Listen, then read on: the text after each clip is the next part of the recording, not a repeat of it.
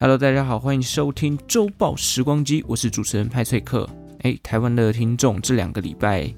有没有收到在自己的 LINE 上面那个参加一项绿色生活二十一天的活动呢？这个活动呢，其实行之有年了哦。虽然我不确定 LINE 的是不是今年才有了，不过绿色生活二十一天是一个在二零一七年由台湾的环境资讯协会。跟这个纯天然保养品绿藤生机联合举办的一个环保活动，如今也算是迈入第四个年头了啦。这次共同主办的单位变多了，包含 Rethink 啦，然后一些呃这个社会企业这样子。为什么我会知道这个活动呢？某种程度哦，也是跟自己的工作领域有一点相关啦。有一次我在工作上面访问了一家专门做有机食材的素食餐厅的老板哦，聊着聊着呢，后来他就加了 Line。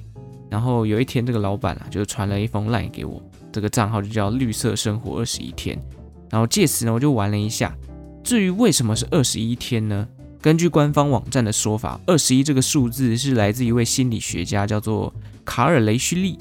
哦，他相信人们如果要把一个想法或者是一个行动变成是自己的一个习惯，必须要花上二十一天的时间。那过程中呢，你要不断的去执行它。哪怕只是一件非常细微的小事，久而久之，在潜移默化之下呢，你的想法就会变成是一种潜意识，你会变成一种习惯。那所谓的习惯成自然嘛，万事起头难，应该就是这样子。好比我们很常说的哦，你今天要来减肥运动，如果你跟我一样每次都失败的话，不然在听完这一集之后的二十一天，也就是三周内呢，每天做一种运动，时间也不用太久了，十分钟。反正周报时光机一集节目也才十五到二十分钟，你就边听我的 podcast 边做运动，不管是散步啊、跑步啊、重训啊、骑脚踏车啊，什么都好。连续二十一天之后呢，搞不好你就会感谢派崔克告诉你这个二十一天的法则了。好了，我这样讲起来好像在夜配什么绿色生活二十一天，我单纯只是要分享一下。绿色生活二十一天里面有哪些行为呢？会算得上绿色生活？我想大家应该都想得到两三件跟环保有关的行为嘛。有兴趣的话，自己可以上网搜寻一下绿色生活二十一天啊，顺便认识一下爱护地球啊、减少浪费的这种生活模式该怎么执行。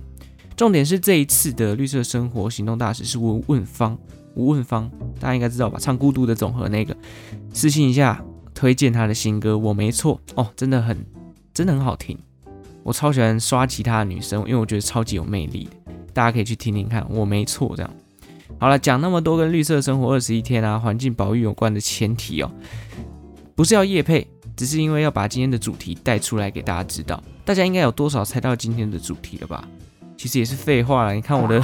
看我的 podcast 的标题就知道，我都写给你看了。今天呢，就是要来跟大家介绍一下四月二十二号世界地球日的由来啦。好，世界地球日的起源呢，其实是在一九七零年代的美国校园。当时一九七零年代的美国呢，正是文化变迁啊，追求自我与自由的时刻。当时因为这个电视开始普及化了，许多的家庭可以透过新闻媒体看见世界许多地方正在发生的大小事。随着眼界的开阔呢，思想就逐渐的萌芽了。很多的年轻人开始投入所谓的社会运动，关注相关的议题。而当年美国有两大事件，其实很容易就引起这个美国年轻族群的不满。第一个呢，就是一直战争的越战，反战运动在七零年代其实达到了高峰哦，甚至出现了很多的游行来呼吁政府停止投入资源到越战的状况里面。当时在美国政府呢，他们甚至派出了国民兵来镇压，因为校园里面出现了太多反战的游行。当然，反战呢，这个文化其实也衍生出了很多的所谓的次文化，包含了嬉皮风的穿着，或者是一些艺术创作，像是音乐上面，举个例子就是约翰南龙或是 Bob Dylan 的音乐创作。另外呢，还有一个让年轻人非常反感的，就是当时他们的总统尼克森的水门案。呃，总统尼克森为了掩盖真相，试图阻止国会的调查，最后在媒体的穷追猛打之下呢，他不堪的丑闻全部曝光。最后，尼克森也交出了窃听的录音带，随后辞去了总统的职位。这两个事件呢，也让政治在年轻人的世界变成一个非常热烈关注的议题，逐渐演变成排斥的现况。做自己的文化价值观就慢慢出现了。而世界地球日呢，就是在这样子的环境下萌芽的。其实当时除了关注战争跟政治丑闻之外，工业化带来的不管是有铅汽油啦、燃煤啊，还是工业废水污染等等，都让生活的环境变得非常的糟糕。而人们呢，还是在获得便利的生活下，选择忽略环境的议题。当然，也不是所有人都忽略环境污染啦。在美国的威斯康星州呢，有一个参议员叫做尼尔森，他其实就是长期关注环境保育问题的一个参议员。一九六九年呢，美国南加州的圣塔芭芭拉海滩出现了一次十分严重的漏油事故，大量的原油流入了海洋，绵延了将近五十公里的海岸线，造成数以万计的海鸟啦、贝类啦、鱼类跟藻类的死亡。这一起事件发生之后呢，尼尔森也抓紧人们关注议题的时刻，把环境议题透过讲座的方式灌输到了这个当时最有凝聚力的这个生活圈，也就是大学生。他很快的就号召到了一群，一个以哈佛大学学生丹尼斯海斯为首的团队，并且在一九七零年四月二十二号这一天，这一天刚好是春分时节，象征昼夜平衡的日子，举办了所谓的环保运动，并且将四月二十二号定义为所谓的地球日。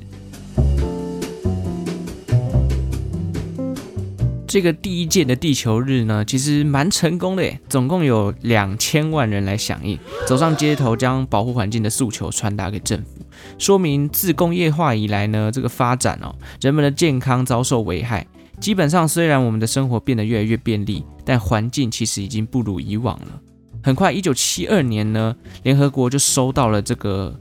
数以万计、千万人以上的这个环境诉求，于是召开了所谓的环境会议，环保运动也正式在那段时间开始慢慢的受到关注。丹尼斯海斯呢，也就是这个哈佛大学的学生，也就此被认定为地球日之父。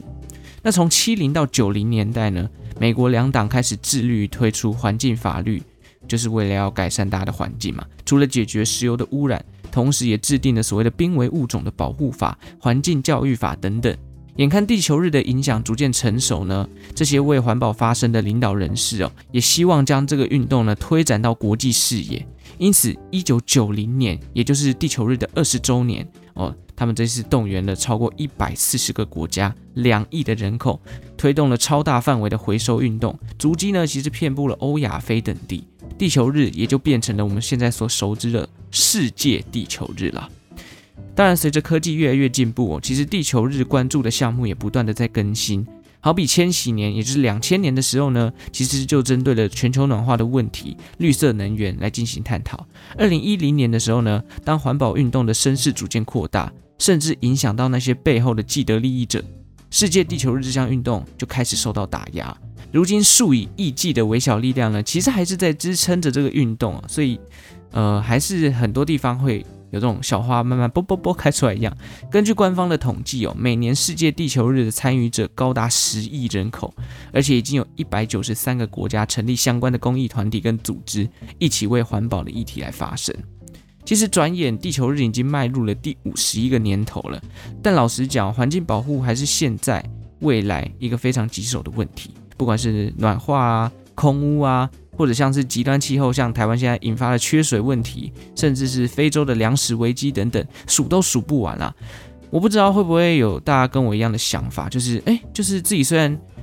可以努力去做环保，就是一些小事情来做起，但很多地方环境污染的工程依旧持续啊，总觉得自己的做法其实微不足道。不过套一句常听到的话，星星之火足以燎原。不要小看每个简单的绿色行动，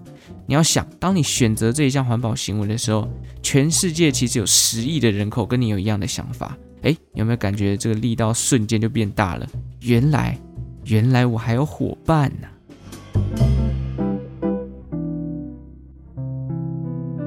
好了，世界地球日的介绍其实就差不多这样，节目也到这边就接近尾声了。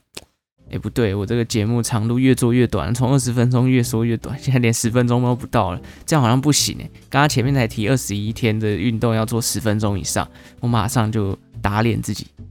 这边还是跟大家分享一个冷知识，同时来讲讲我自己对于环保行为的想法好了。其实现在市面上大家好像都蛮排斥所谓的塑胶用品，当年被发明出来，其实是为了要解决人们不断砍树造纸的行为。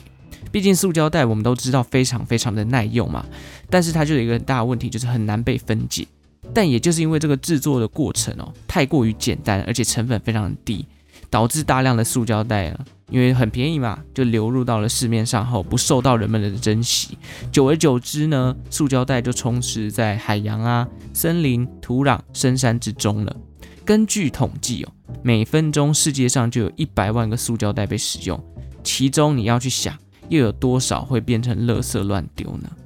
所以其实我个人对于环保的做法其实蛮简单，就是回归初衷啦。想想当年发明家发明塑胶袋是为了什么？简单讲就是重复使用嘛，避免资源过度的浪费。我觉得也不是说其他的材质不好，或者是说塑胶袋就一定是污染环境的凶手，而是重点是你买了就要好好运用，不能用了就要做好妥善的回收。至少这是我们一般民众都能做到的。至于回收之后